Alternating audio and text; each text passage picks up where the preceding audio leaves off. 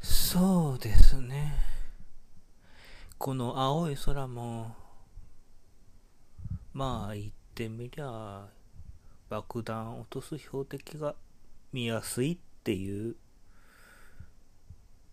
まあ、なんなんでしょうね。この時期になるといろいろ考えるんですけど、ほんと、うん、いつも思い知らされるのが、自分の知識のなさっていうか、うん、その部分に関しての想像力の欠如。うん、まあ、その頃に比べると時代はものすごく変わってるから、なおさらなのかもしれないけど、自分がわからなきゃ、まあ伝えようもないですからね。そんな感じで、うん、申し訳ないですけど、今年も、拙い妄想を垂れ流していきたいと思います。では、今回の配信を始めたいと思います。なんかな広島の方に変いやすごい爆弾が落ちたって噂を聞いたんだがお前新聞記者だよな。なんかその辺の情報持ってんのいいか？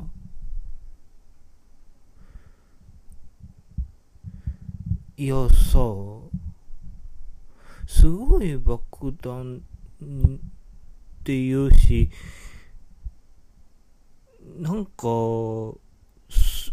うと、うん、え、ものすごい離れてるのにその様子が見えちゃったっていうやつがいるんだが、その割に、何にも情報が来ねえんだよな。だからおめえなら知ってるかなと思って。言えない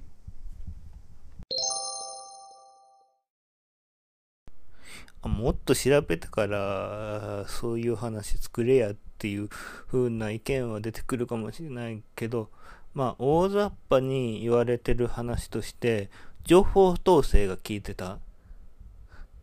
ただまあ、あれだけ大きな爆、大きなというか、爆弾、爆弾というか爆、あの、煙で、しかも異様な形の煙だった。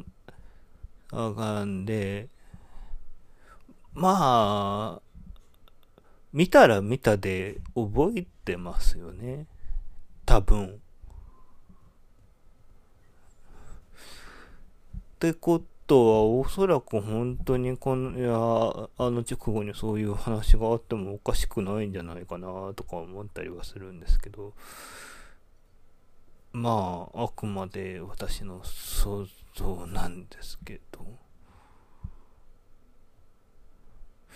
だあのうん。ああ。我が帝国軍が前線してるっていうのは本当の話なのか？前線してるにしちゃあのその情報を持ち帰って帰宅する人が少なすぎるし帰ってきた人うん、だって、ほとんど口をつぶんでる。まあ、言っちゃいけないことはあるんだろうけど、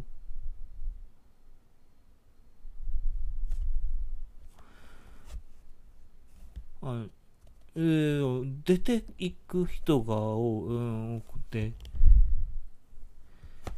何かそれに対する帰りがものすごく少ないような気が少ない気がして、どうなんだ？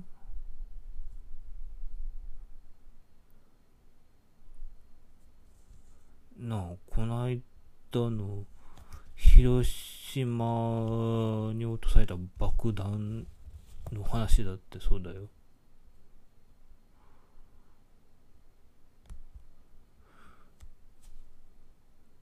純粋に都合の悪いこと隠してるだけなんじゃないか？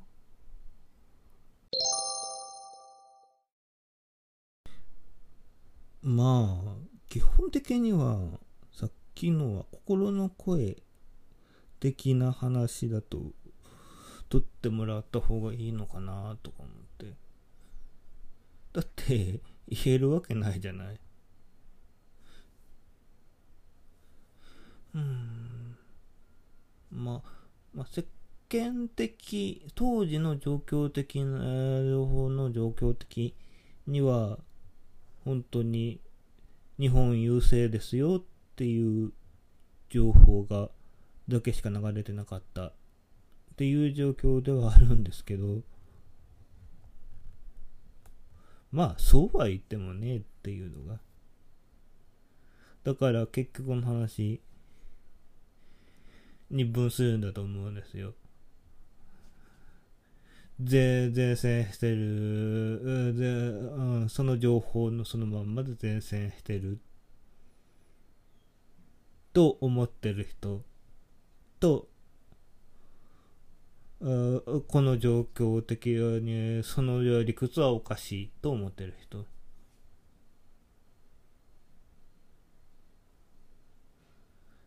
そういう意味じゃそこまで時代って変わってないかなとか思ったりは。それもちょっと悲しいような気はするんですけどね。まあうん。いや今うん。取ろうと思えばどどっちの情報も取れるってていう時代ではあるんですけど今度は、あの、取る側が若干盲目になりがちになってるような気がして、まあ、次回の意味を含めてですけど、うん、だだから、どうしたらいいのかなとか思ったり。するんですよね。